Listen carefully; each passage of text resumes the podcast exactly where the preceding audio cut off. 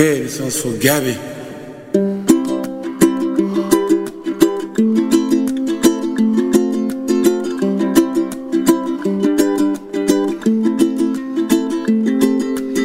íntimament amb Maria López.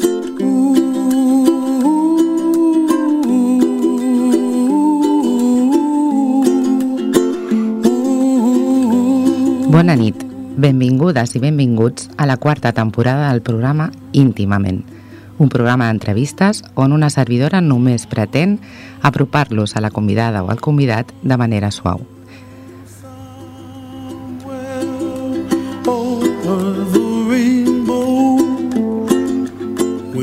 Avui tenim amb nosaltres a Juan Parralejo.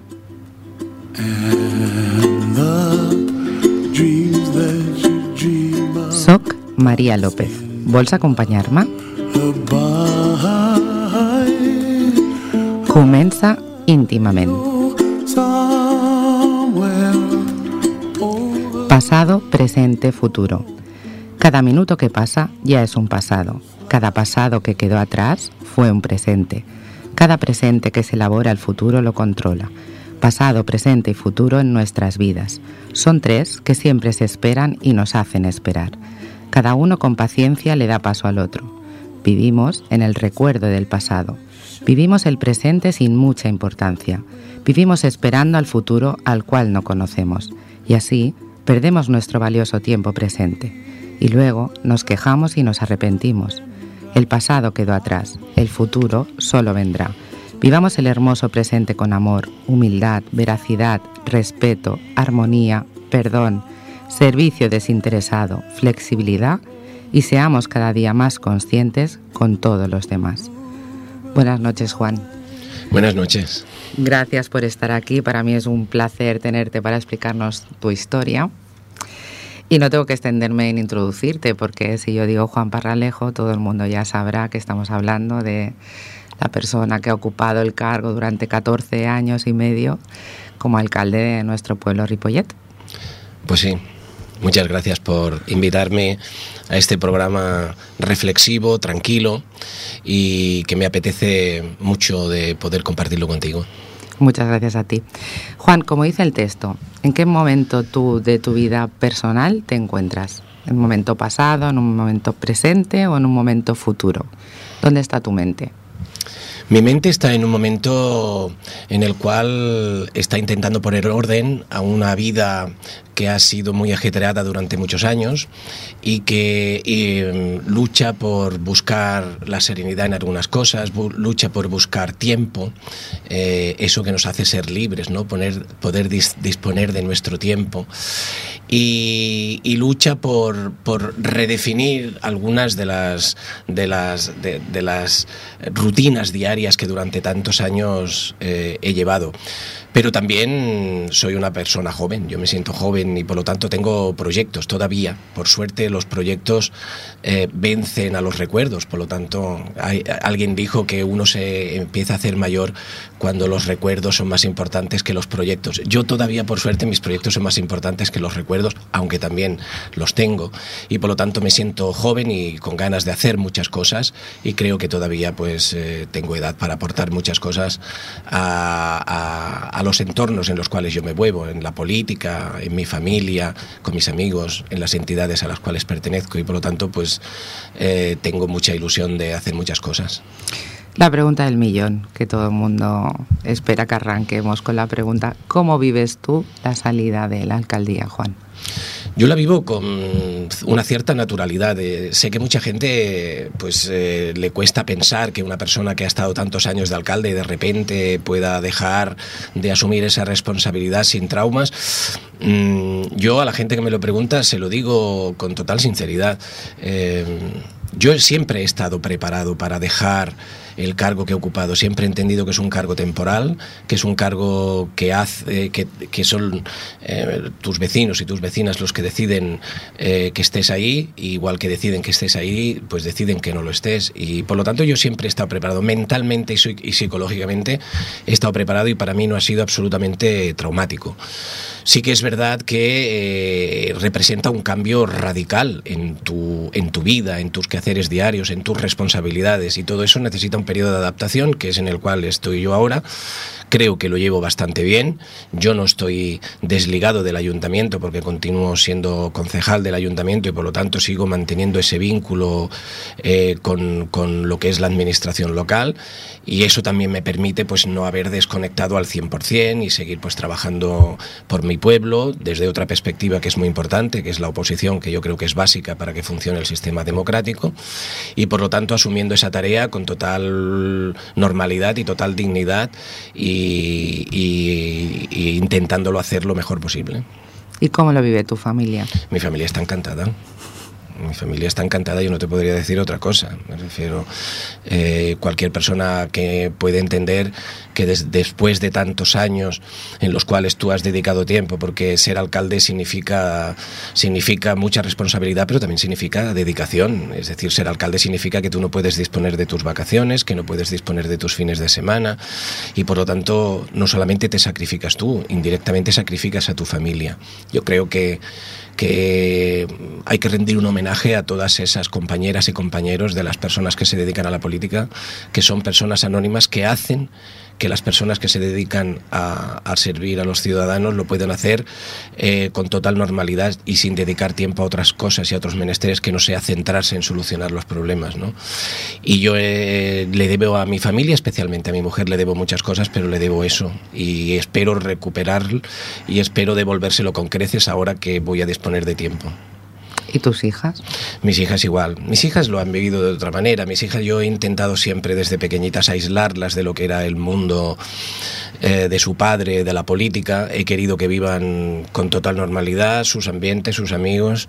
Y yo creo que eso lo, hemos, lo he conseguido. Es evidente que en momentos determinados pues también sufren cuando ven pues, eh, pues que su padre es criticado, cuando ven pues que se produce alguna injusticia y también sufren, pero yo he intentado que ellas lo vivan desde otra, desde otra, desde otra perspectiva y creo que en ese sentido mm, mm, ellas no han, no han estado eh, tan pegadas ¿no? a, a lo que es mi vida política como alguien desde fuera puede interpretar. Y yo creo que, que en estos momentos pues el hecho de haberlo dejado pues también yo creo que también ellas aunque solamente sea por mí también se alegran bueno porque además tú ahora eres abuelo efectivamente por segunda vez entonces, por ejemplo, estábamos haciendo la previa y tú recibes una llamada para hacer de canguro y tu frase es, ¿ves? Esto antes no me lo hubieran pedido. Efectivamente, efectivamente yo. Y seguramente a, mis hijas, las mellizas, no la, no he podido disfrutar de ellas cuando eran más pequeñas porque no he, tenido tanto tiempo, a pesar de que creo que he sido un padre que, que ha estado siempre cuando tenía que estar pero con mi nieta, con mi nieto, pues quiero vengarme, quiero recuperarlo todo y quiero disfrutarlos porque a los nietos se les disfruta de una manera diferente y, estoy encantado de, poderlos tener y poder disponer de tiempo para disfrutarlos. Hay una frase que tú me dices en la previa que a mí me, impacta, eh, que es, no tengo nada que esconder ni que esconderme de nadie. Sí, Efectivamente. Eh, yo después de más de 14 años de alcalde, mm, pues me paseo por mi pueblo con total normalidad, como siempre he hecho. Yo soy una persona accesible, la gente sabe que me puede ver por cualquier sitio, cuando era alcalde y ahora también que me paseo con la cabeza bien alta, yo no tengo nada que esconder y no me tengo que esconder de nadie. Después de tantos años, con todos los gobiernos que yo he tenido el honor de presidir, eh, Ripollet no ha salido nunca en ningún sitio por nada malo a nivel de la gestión municipal. Eh, hemos sido personas que hemos dedicado todo el tiempo que hemos tenido, con total honestidad, con total honradez y dedicados a lo que a nosotros nos ha interesado y por el cometido que, que hemos estado allí, que era intentar hacerlo lo mejor posible. Seguramente en algunas cosas no lo hemos hecho lo bien que nos hubiera gustado, pero yo creo que el balance es positivo y entonces para mí, después de tantos años, poder hacer vida normal en mi pueblo, pasearme, como digo, con la cabeza bien alta, pues para mí es un orgullo y así lo siento. Porque, claro, todo lo que conlleva un cargo político también está unido a rumores. Por ejemplo, eh, nuestro alcalde, ex alcalde, vive en San Cugat. Esto todo el pueblo A viva voz lo sabe, ¿no? Lo sabe. Sí, esto es curioso, esto es curioso porque eh, entre nosotros, entre los alcaldes y alcaldesas, eh, cuando nos juntamos y, y, estamos pues, en, en alguna reunión y tal, es, es un tema recurrente que siempre, no, siempre se comenta, ¿no? Eh, siempre se pregunta, ¿a ti qué rumor te han sacado? Porque ya entra dentro de lo normal que pues a una persona que es alcalde o alcaldesa pues le, le el pueblo o los pueblos pues tengan algún rumor. Yo recuerdo de, por ejemplo, el presidente eh, Pascual Maragall cuando era alcalde de Barcelona, todo el mundo sabe que era un borracho. ¿Eh? Y, y todo el mundo lo decía, que era un borracho y todo el mundo era consciente de ello. Yo, yo que lo trataba y decía, pero ¿cómo se puede decir eso? Pero bueno. Y aquí yo, yo a los dos o tres meses de ser alcalde me encolomaron una casa en San Cugat y de hecho yo creo que es que hay gente en Ripollet que piensa que yo vivo en San Cugat. O sea, hay gente que me lo ha preguntado con naturalidad, o sea, sin, sin nada malo, simplemente. Y, y bueno, al principio sí que es verdad que te afectan estas cosas y luego ya después del tiempo ni, ni mi familia ni yo le hacemos absolutamente ni caso, porque yo creo que las personas lo que tienen que tener es su conciencia tranquila, eh, dormir bien por las noches sabiendo que no tienes eso, pues que lo que haces lo haces con, con todo el corazón del mundo. Y es más, es que no sé, podría darse el caso de que tuviera una casa en San Cugat y tampoco sería malo. Si es una casa que te la has comprado con, el, con, con tu esfuerzo y con el trabajo de tu familia, pues tampoco pasará. Hay mucha gente en Ripollet que tiene casa. Yo vivo en el piso que he vivido siempre, en el mismo piso y en la misma escalera que he vivido siempre y, ya está, y allí sigo. ¿eh? Pero esa, esa es la realidad. Bueno, hay otros alcaldes que, pues, que les ponen novias, a otros que les ponen otras cosas, en fin. mm, Los alcaldes yo creo que nos prestamos a esto, ¿no? A los rumores. Yo creo que forma parte ya de, de- del ideario general de, de- estos cargos públicos, ¿no? que te encolomen algún rumor. Que el otro que siempre va añadido es qué chollo ser alcalde. Super sueldo, favoritismos. Sí, sí, sí, eso es un, es un chollo. Sí, sí, sí. Mira, Felipe González dijo una vez una frase que es muy graciosa, que dijo, la política es aquello que todo el mundo se cree que es un chollo, pero ninguna madre quiere que se dedique su hijo. Y es verdad. Y es verdad. Bueno, yo creo que, yo creo que el servir a a los demás es un... eh, es una vocación y además cuando si tienes la suerte de poderlo hacer es un honor, ¿no? Y no, no se puede ser alcalde o alcaldesa si no te gusta, es imposible. Ser alcalde o alcaldesa requiere un esfuerzo, requiere una dedicación, requiere un amor a tu ciudad, requiere saber escuchar a la gente, tener paciencia, eh, tener la capacidad de análisis suficiente para tomar las mejores decisiones, requiere muchas virtudes y si lo quieres hacer bien, y realmente te gusta, eh, es un gran esfuerzo, es un gran esfuerzo. Y que es un gran esfuerzo que no está recompensado. Por supuesto, no está recompensado económicamente y muchas veces no está recompensado ni siquiera por el valor que los propios ciudadanos eh, te dan, ¿no? Porque por desgracia la política está denostada, porque ah, en España hay 8.115 alcaldes, pero con que hayan 100 o 150 sinvergüenzas, pues evidentemente eh, todo eso se extiende. Y en el imaginario colectivo lo que es es que un alcalde llega a la alcaldía para chupar, para forrarse y, para aprovecharse al máximo. Y yo tengo que decir que eso no es así, pero no, no, no yo, no los compañeros o compañeras de mi partido, yo diría todos los alcaldes y alcaldesas de todos los partidos. La inmensa mayoría son personas honestas que trabajan por sus pueblos y que, vuelvo a repetir, y que ni siquiera la retribución económica justifica ese esfuerzo ni está relacionada en relación a la responsabilidad que tienen los alcaldes y a la dedicación en comparación con cualquier otro trabajador de la administración pública. Eso es una realidad y yo ahora que no estoy en el puesto pues lo digo porque es así. Porque de hecho hay gente en la administración pública que cobra mucho más con alcalde. Bueno, yo siendo alcalde de Ripollet, eh, había 14 personas en el ayuntamiento que cobraban más que el alcalde. Personas que hacen, de, hacen un horario de 8 a 3 y no trabajan los fines de semana y tienen su mes de vacaciones, sus 14 días de asuntos propios y sus 35 horas a la semana. ¿Y por qué la gente se acoge a eso? Bueno, porque parece que es que una persona... una persona que tenga un cargo público, pues eh, eh, es como si tuviera que ser una persona altruista, que trabaja por el amor al arte y por el amor a los demás. Y las personas tienen que tener un sueldo digno en función de la responsabilidad y la dedicación que hacen. Porque si eso no es así, corremos un grave peligro que luego nos va a afectar negativamente a todos. Y es que al final estos puestos de responsabilidad que requieren personas que puedan estar en una reunión eh, y que mantengan la dignidad del cargo, que puedan estar en una reunión discutiendo con un empresario, con un sindicato, con un trabajador, con un vecino, que estén a la altura de las circunstancias, que tengan la preparación académica suficiente como para tomar las mejores decisiones.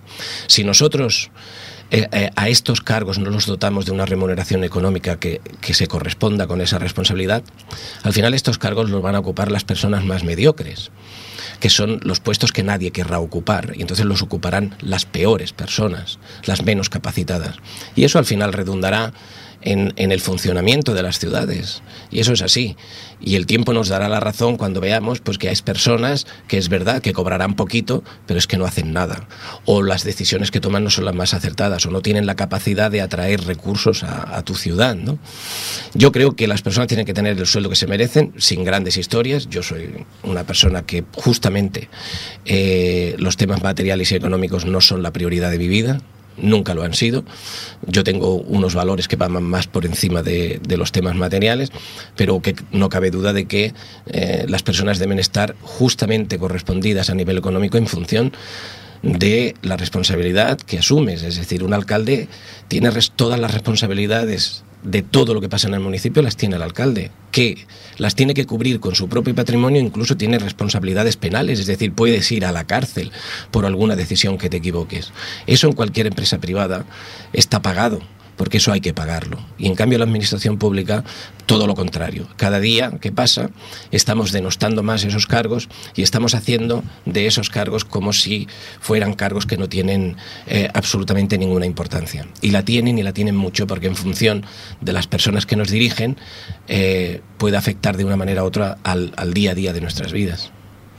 ¿Y tú crees que esto a lo largo de toda la trayectoria, que ha sido muy de, de, muy larga duración, la gente no cambiaría el concepto si no hubiera una durabilidad de un cargo. Oye, tal salario, pero tal duración. Cada cuatro años se cambia o cada dos mandatos, no sé. Totalmente de acuerdo. Totalmente de acuerdo. Yo soy un gran defensor de la limitación de mandatos por varios motivos. Primero, para, para la salud de las personas que ocupan esos cargos. Segundo, porque evitan malas tentaciones y una de ellas es que es que tú te creas que estás por encima de los de, de, de, del bien y del mal, que te creas que ese cargo ya es tuyo, que te aferres a la silla, como se dice vulgarmente, y entonces en, eh, llegue un momento en el que tú pierdas la ilusión o pierdas la capacidad de hacer el trabajo que requiere ese cargo y vivas, como se dice vulgarmente, de rentas. Si tú limitas los mandatos, evitas eso. Y luego evitas otra cosa, que también es bueno que la gente lo entienda, y es los compromisos externos.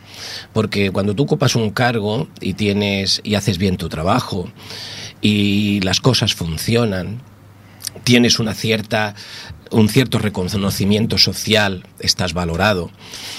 Eh, si tú no tienes una limitación de cargos, eh, lo que se produce muchas veces es una presión de tus propios compañeros del partido, de tu propio partido, incluso de entidades, de muchos vecinos, para que tú sigas asumiendo esa responsabilidad.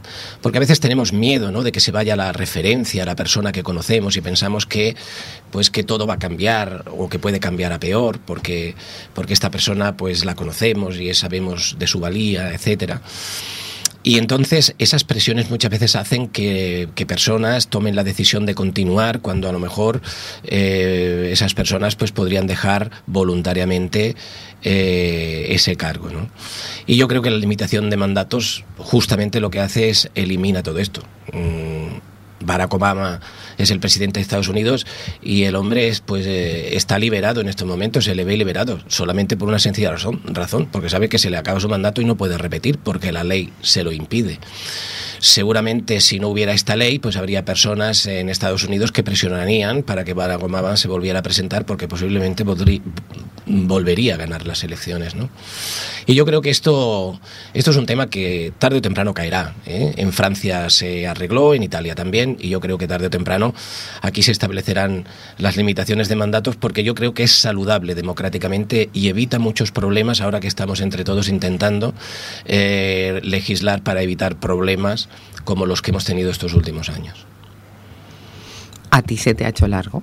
No, a mí no se me ha hecho largo porque, vuelvo a repetir, porque si a ti te gusta tu trabajo y disfrutas haciendo tu trabajo, eh, es todo lo contrario, se te hace corto. O sea, a, mm, a, mí me cuesta trabajo en mi mente pensar que yo he estado más de 14 años de alcalde, de verdad. Mm, es que son muchos años, pero, pero yo parece Pero muy que, intenso. Sí, yo es que parece que fue ayer cuando, cuando entré y cuando asumí la responsabilidad después de, de, de Carlos Ferré y, y no tengo la conciencia de haber estado tantos años, pero claro, me doy cuenta de que los niños de tercero de primaria que vienen al ayuntamiento a hacer el trabajo de visita al ayuntamiento y una de las cosas que hacen es mmm, visitar al alcalde y hacer una entrevista con el alcalde, hacerle preguntas y tal, pues claro, eh, los primeros niños eh, que yo acogí en mi despacho que tenían nueve años, porque hacían tercero,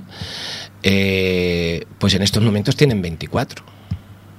Claro, entonces sí que te das cuenta de la perspectiva, ¿no?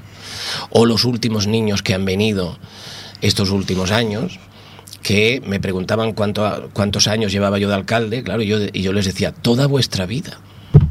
Claro, para ellos es toda su vida. Entonces sí que te das cuenta, ¿no? De que, de que llevas tiempo y, y, y que, bueno, efectivamente, eh, hay personas que no, pues que no están dispuestas a aguantar tanto tiempo. ¿eh? Yo lo he hecho porque porque siempre he tenido proyectos ilusionantes, porque siempre Ripollet es un pueblo muy movido, que siempre está en constante movimiento y no tienes la tentación de decir, mira, yo ya he cumplido una etapa y he acabado el trabajo. ¿no? Aquí nunca acabas el trabajo. De hecho, toda, estamos en un momento en que todavía hay muchísimas cosas por hacer y, siempre hay, bueno, pues esas cosas por hacer siempre te estimulan ¿no? a seguir. Pero bueno, yo creo que yo creo que si hubiera una limitación de mandatos de dos mandatos de cinco años por ejemplo que son diez años yo creo que es tiempo suficiente para que una persona pueda desarrollar pues todo lo que tiene lo pueda volcar todo y después que venga otro con, con ganas también pues para hacer el relevo que yo creo que eso es sano y es saludable y tú piensas eh, desde el bagaje que te da haber estado gestionando ya no vamos a decir si mejor o peor o sea no vamos a entrar a valorar pero tú no crees que debería haber una previa formación para una persona antes de adoptar un puesto de alcaldía? No. ¿Una transición? O sea, No, que fuera algo transitivo, que, que fuera viendo cómo funciona, cómo se gestiona, porque al final es como una gran empresa. O sea, nunca ficharían a nadie, ya no estoy juzgando ni valorando, pero nunca ficharían a nadie de gerente de una empresa sin tener una formación previa, una experiencia previa. Mm, Es verdad que es diferente porque eh, hay un equipo técnico que conoce cómo funciona y tal, y al final se basa en el equipo eh, técnico y se apoyan. Mm, a ver, eh, yo creo que un ayuntamiento no. En muchos aspectos se puede comparar en algún tema de gestión y tal, pero como filosofía no se puede comparar con una, con una empresa privada. Yo sí que creo que sería saludable que todos los ciudadanos hicieran un servicio social en el ayuntamiento de su pueblo durante un tiempo, dos, tres meses. Yo creo que eso sí que sería saludable porque es bueno que la gente sepa cómo funciona la administración desde dentro. Muchas veces oímos cosas y muchas veces oímos incluso tonterías, ¿no? Tonterías debido al desconocimiento de cómo funciona una administración. La administración no deja de ser una maquinaria rígida que tiene unas, unas normativas muy rígidas, que entre todos hemos querido que sean así para que sean garantistas, para que nadie tenga la libertad de hacer lo que le dé la gana. En, los ayuntamientos hay un secretario que es un notario que es el que da fe de que todo lo que se hace es legal. Hay un interventor que es el que decide si hay dinero o no para gastarse las cosas. Y por lo tanto, eh, como dices tú, la estructura de lo que es un ayuntamiento a nivel técnico está, está siempre bien dotada para garantizar que los servicios básicos de los ayuntamientos se presten eh, depende de quién gobierne o no. Es decir, da igual quién gobierne, las nóminas de los trabajadores hay que pagarlas siempre. Da igual quién gobierne, la factura de la luz de los colegios y de las calles hay que pagarlas siempre. Da igual quién gobierne. Da igual quién gobierne porque eh, las facturas a los proveedores hay que pagárselas. No las puedes esconder o decir a ti no te pago. Por lo tanto, el margen de maniobra que queda para que eh, una persona que quiera hacer cosas por su pueblo eh, las pueda hacer es un margen pequeño. es un margen pequeño y depende ya no tanto del presupuesto ordinario que está muy muy determinado y muy condicionado, sino que depende de las inversiones, de la capacidad que tú tengas para atraer recursos a la ciudad para hacer inversiones sin que eso repercuta en el bolsillo de tus ciudadanos y para priorizar. Es decir, ¿qué diferencia hay entre un partido y otro? Pues a lo mejor pues que uno quiere hacer una piscina y el otro quiere hacer un campo de fútbol seguramente nadie se negará a hacer las cosas, las mejoras para su pueblo, pero todo no se puede hacer. Como que todo no se puede hacer, hay que priorizar. Y ahí es donde nos diferenciamos seguramente unos y otros, en algunas políticas sociales, en algunas inversiones. Por lo tanto, mm, eh, las, las personas que llegan al ayuntamiento no hace falta que tengan carrera, ni que sean personas que conozcan bien la administración. Lo único que tienen que ser son personas que tengan claro qué es lo que quieren para su pueblo y que sepan cuáles son las limitaciones de la administración, porque si no nos encontramos que todo el mundo ofrece, como se dice vulgarmente, de todo. ¿eh? Eh, yo ofrezco de todo y voy a hacer esto, voy a quitar y voy a poner. Si tú no sabes cómo funciona la administración, corres el riesgo, el riesgo de estrellarte, porque cuando entras dentro y dicen, no, es que esto no se puede hacer así, es que para hacer esto tiene usted que hacer lo otro. Y entonces tú te das cuenta cuáles son las limitaciones y dices, pues eso que he prometido no lo podré cumplir. Y a eso sí que es verdad, eso sí que es verdad que eh, sería bueno, sería bueno que eh, las personas que, que, van a acceder a cargos de responsabilidad en la administración, como cargo público, tuvieran un mínimo de conocimientos. Pero no seré yo el que ponga barreras, porque yo creo que todos los ciudadanos mayores de 18 años tienen el derecho de servir a su ciudad como concejal o como alcaldes. Otra cosa es que lo hagan bien o mal. Pero a diferencia de una empresa privada, es que a esas personas las están puestas porque democráticamente los vecinos de la ciudad o del pueblo han decidido que esa es la persona que les merece más confianza para hacer las cosas que a ellos les interesan. Y para eso están los programas electorales y para eso está el conocimiento de las personas. Yo creo que el sistema está bien y funciona bien, pero sí que es cierto, en relación a lo que decías, que es cierto de que eh, yo reprocho ¿no? un desconocimiento del propio funcionamiento de la administración y eso provoca que a veces podamos prometer o podamos, podamos asegurar que se pueden hacer cosas que realmente luego no se pueden hacer. Bueno, pues vamos a hacer una breve pausa escuchando una canción.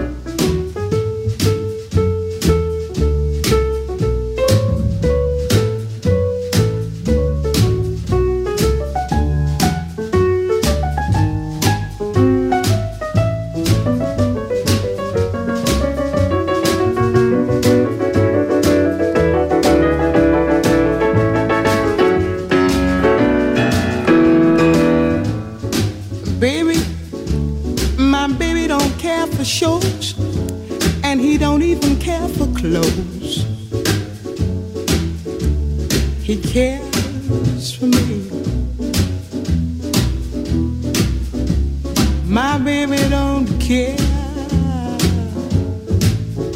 for cars and races. Baby don't care for. He don't care for high tone places. Liz Taylor is not his style, and even Liberace smile. Something he can't see something he can't see. I wonder what's wrong with baby. My baby just cares for. My baby just cares for. My baby just cares for me. Íntimament. Entrevistes a Cau Durella. Bueno, Juan, retomando el hilo de lo que estábamos antes comentando. eh, en el fondo, tú piensas que los toros desde la barrera se ven muy fáciles, Claro, abstrayendo la conversación. Claro, claro, eso siempre pasa. ¿eh? O sea, muchas veces nos vemos capacitados de hacerlo todo y cuando entramos dentro pues nos damos cuenta de que las cosas no son tan sencillas, ni son tan fáciles, ni se pueden hacer tantas cosas como, como a uno nos gustaría hacer. O sea, yo encuentro que es lógico y respetable pues que, que todos tengamos la ilusión ¿no? de, de cambiar cosas y tal, pero por desgracia en la sociedad que vivimos tenemos muchas limitaciones y nos tenemos que dar cuenta de que a veces las cosas no se hacen por incompetencia, sino que se hacen por la imposibilidad de hacerlos. Y en este caso, además, es que curiosamente la administración local, los ayuntamientos somos la hermanita pobre de las administraciones. Eh, nosotros no tenemos capacidad de legislar, todo nos viene regulado eh, por otras administraciones, o bien por la Generalitat o bien por Madrid. Estamos a expensas de que a un señor en un despacho en Madrid se le ocurra hacer una ley como la ARSAL que, que nos deja eh, desvalidos ante, ante todas la- las competencias que hasta ahora tenían los ayuntamientos, que nos hacen una ley de estabilidad presupuestaria que meten a todo el mundo en el mismo saco eh, en función de si no, no tienen en cuenta si has gestionado bien económicamente o mal. Estamos todos en el mismo saco, por lo tanto las limitaciones son para todos, generando muchas injusticias y estamos sujetos a eso. Yo desde fuera puedo decir, pues mira, yo llegaré y haré esto y esto. Bueno, eso está muy bien. Cuando llegas dentro dice, te dice el secretario, usted eso no lo puede hacer porque hay una ley que lo impide y si usted lo hace está prevaricando y por lo tanto usted tiene unas responsabilidades. Te empiezas a asustar y dices, ostras, ostras, ostras, esto no es como yo pensaba. Y eso ocurre muchas veces. Y tenemos un, un ejemplo muy claro, quizá a otro nivel, pero que es muy significativo porque todo el mundo conoce, que es lo que ha pasado con Grecia. Con Grecia, pues tú puedes desde la oposición decir nosotros nos vamos a negar a hacer esto, vamos a reconvertir esto, vamos a hacer el país tal, pero si tú estás en manos de alguien que es de quien tú dependes, pues seguramente muchas de las cosas que a ti te gustaría hacer y que legítimamente pues quieres hacer, pues no las puedes hacer porque hay unas limitaciones que te lo impiden. Y entonces eso, eh, si no se explica bien o la gente no lo entiende, genera mucha frustración. Porque claro, al final llegas a la conclusión de decir, bueno, pero ¿dónde está la autonomía? ¿Dónde está la libertad? Pues sí, tú la tienes, pero bien encorsetada. O sea, el sistema eh, está regulado de tal manera para que tú puedas tener libertad para moverte dentro de un marco, que es el marco legal en el que tú te puedes mover y no te puedes salir de ahí. Y esa es la realidad. Entonces, eso tienes dos opciones. O lo asumes o luchas para cambiarlo. Porque hay muchas cosas que evidentemente se, se pueden cambiar y yo creo que se deben de cambiar. ¿no? Yo mm, siempre comento de que es inadmisible que una administración pública como es un ayuntamiento, cuando, cuando uno deja el cargo, lo deja y no hay ni siquiera una auditoría que determine cómo están las cuentas. Sí que es verdad que hay un traspaso de grandes cifras, de grandes números, pero yo creo que debería de ser obligatorio. ¿No lo es? No lo es. Y debería de ser obligatorio que los vecinos pues sepan pues este equipo cómo cogió el ayuntamiento, qué deuda había, cuántos funcionarios había, eh, cómo se pagaba a los proveedores, cuánto había en caja, cuál era el patrimonio y después de cuatro años, cómo está todo eso. Si ha mejorado, si ha empeorado, si ha habido un equipo irresponsable que se ha gastado el dinero de los próximos 20 años eh, porque les ha apetecido, cosas de este tipo. Y eso es un elemento además para juzgar, para que los vecinos decidan quién tiene que estar al frente de la administración local administrando sus recursos, porque puede haber alguien que se gaste el dinero de los próximos 20 años, que ha habido alcaldes de estos, claro, los vecinos están encantados, les votan por mayoría absoluta, pero luego cuando ellos se van, dejan el ayuntamiento que todos los que vengan detrás durante 20 años no van a tener ni un duro para gastar. Eso no se puede permitir. Y eso debería de estar también regulado. Es que es inadmisible que, que, no se puedan rendir cuentas porque ni siquiera es obligatorio que haya una auditoría pública que los ciudadanos puedan saber cómo están las cuentas de su ayuntamiento. Y te lo dice una persona que ha estado 14 años de alcalde que a mí me hubiera encantado, porque, porque las cifras económicas del ayuntamiento son para enmarcarlas, ¿no? del ayuntamiento de Ripollet. Y por lo tanto es uno de nuestros orgullos de la gestión que hemos hecho todas las personas que hemos estado al frente del gobierno durante estos años. Y por lo tanto yo creo que eso es bueno que los supieran los vecinos. Pues no, no es obligatorio. ¿Qué cambiarías si echaras la vista atrás? ¿Hay algo que digas, esto lo cambiaría? ¿A nivel de gestión municipal? No, a nivel personal. O sea, a nivel personal, por ejemplo, tú siempre te has caracterizado por ser una persona muy cercana. Eh, por lo que tú has dicho, ¿no? Llevar una vida absolutamente normal, por participar siempre en todos los actos que te han requerido, por estar siempre en todas las reuniones. O sea, tú echas la vista atrás y dices, mira, esto lo cambiaría, porque esto me ha supuesto a mí una renuncia importante. No, yo justamente lo que acabas de decir no, no cambiaría nada, porque yo creo que eso forma parte de la esencia de lo que es ser un alcalde o una alcaldesa. Es decir, un alcalde que no sea cercano a sus vecinos, que no tenga la capacidad de ir por la calle para que te pare un vecino y te ponga la cabeza como un timbal, explicándote su historia, su vida, su problema, que muchas veces ni siquiera tiene que ver con el ayuntamiento, pero es lógico, la gente acude a la primera administración que tiene, que es el ayuntamiento, intentando que se solucionen todo. Yo creo que lo que hay que ser es honesto.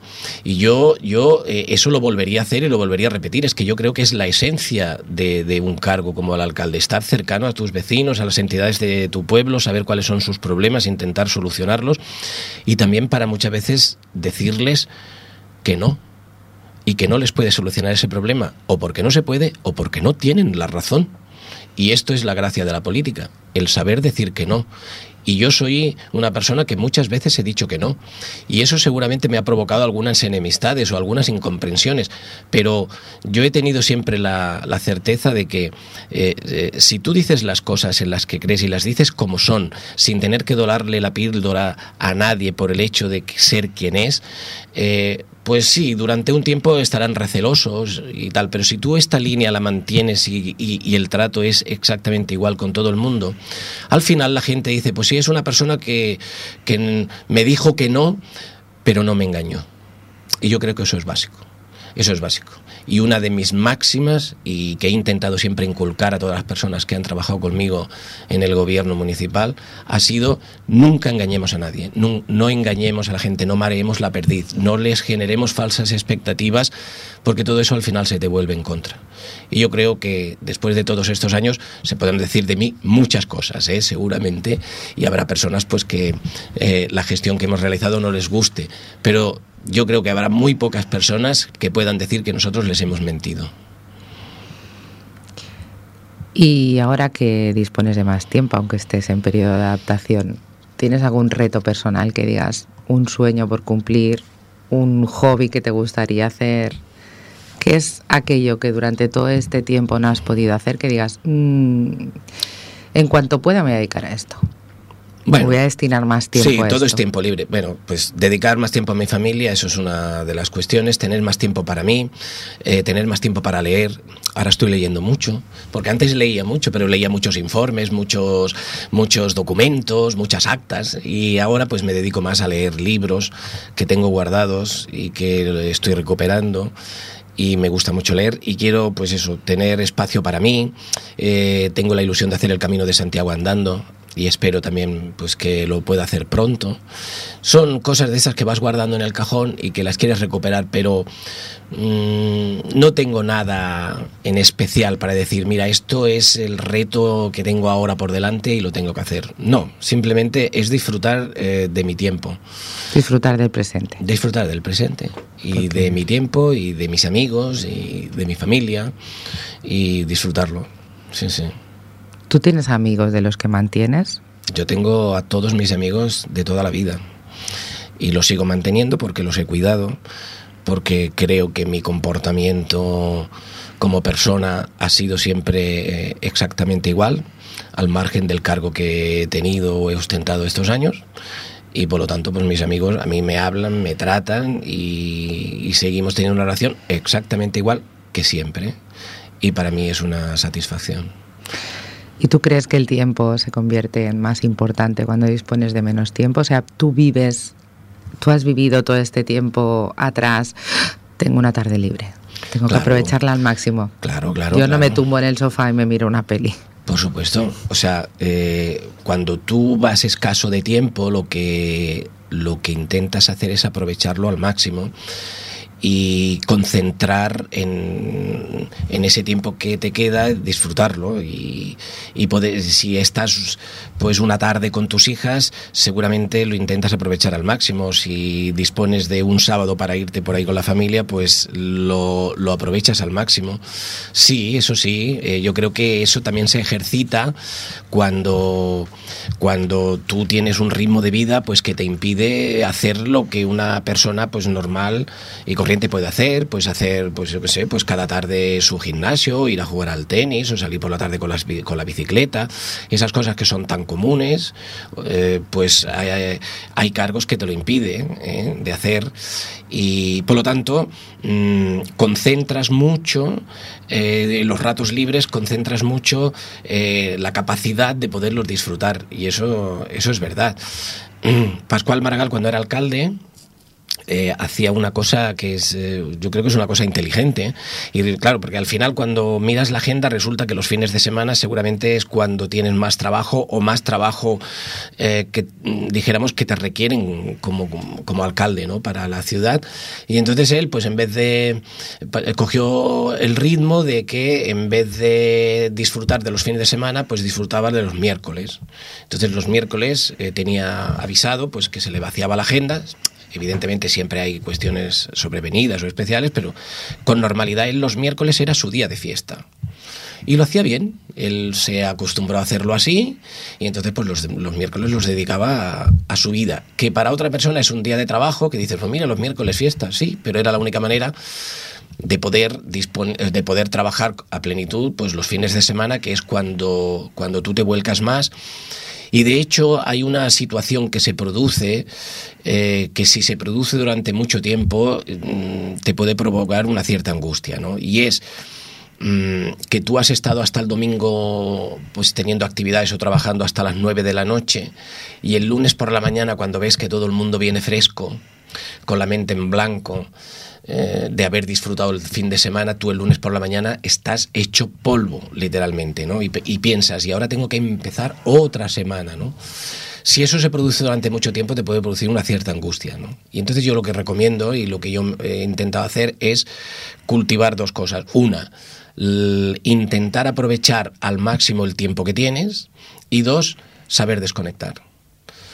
Y yo ha habido momentos en que he estado en una reunión complicada que requiere de tu atención, de toda tu energía, y a los 10 minutos no acordarme de esa reunión. O sea, salir, desconectar y vivir un ambiente diferente. Pues yo qué sé, pues un cumpleaños de un familiar o irte a tomar una cerveza con los amigos. Totalmente diferente y saber desconectar. No estar con tus amigos pensando en la reunión que acabas de hacer, que eso era una reunión muy, muy importante.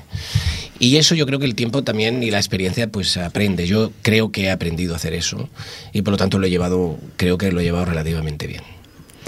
Bueno, Juan, se nos acaba el tiempo. A mí me gustaría haber hablado un poquito de futuro, porque sé que ahora arrancarás una nueva etapa con la cual estás ilusionado de asesor de la Diputación, en la cual tendrás horario y fines de semana libres, Pues sí. por lo que realmente las expectativas de poder disfrutar más de tu tiempo se cumplirán. Pues sí. Y simplemente te quiero dar las gracias, gracias por haber compartido con nosotros aquí en Íntimamente tu experiencia vital de una trayectoria muy larga, dedicación al pueblo y por explicarnos con a corazón abierto qué es lo que tú sientes. Pues muchas gracias a vosotros y repito, estoy encantado de participar de esta tertulia con esta tranquilidad y con esta amabilidad y esta, este ambiente tan agradable que tú transmites. Muchas gracias. Gràcies a ti. I gràcies també al meu tècnic, al Toni Miralles, i a vostès per escoltar-nos en aquest primer programa a la nova temporada. Com ja saben, a una servidora, Maria López, el que més m'agradaria és que estiguessin amb mi al proper íntimament. Els hi espero. Bona nit.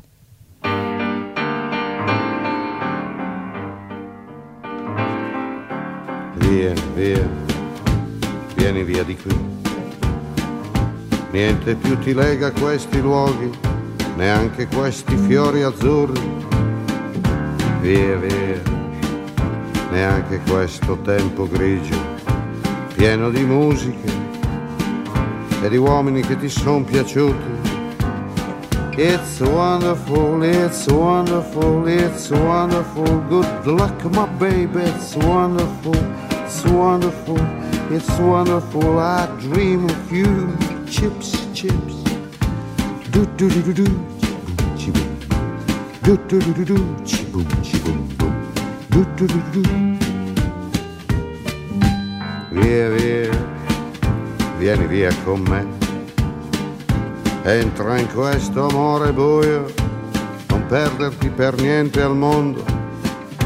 Via via, non perderti per niente al mondo. Lo spettacolo d'arte varia di uno innamorato di te. It's wonderful, that's wonderful, that's wonderful. Good luck, my baby, that's wonderful, that's wonderful, it's wonderful. I dream of you chips, chips. Do do do do do, chip, chip. Do do do do do, chip,